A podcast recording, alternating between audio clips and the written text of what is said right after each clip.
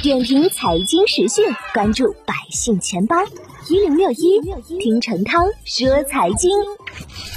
近日，货币基金收益率持续下行，规模最大的天弘余额宝货币基金七日年化收益率已创下近一年新低，资金也在持续寻找新的投资理财替代品。短债基金及同业存单指数基金爆发式增长，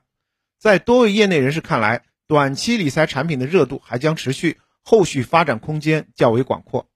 七月以来，多只货币基金七日年化收益率保持低位，在一区间持续下行。以天弘余额宝为例，七月一日其七日年化收益率为百分之一点六二五，七月十四日下滑至百分之一点六以下。八月三日已降至百分之一点四三八，创下今年以来新低。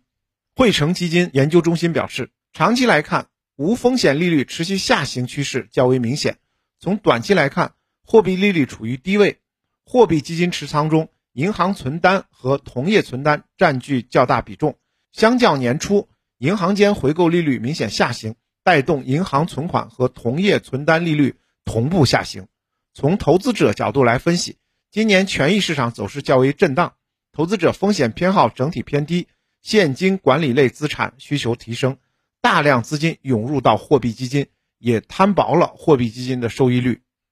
那么，货币基金收益率在不断走低，就难以满足部分个人及机构投资者的配置要求，收益相对更高、持有期限相对更长的净值型产品，比如同业存单指数基金、短期纯债型基金等。近期呢，受到了市场的青睐。点评财经时讯，关注百姓钱包，我是程涛。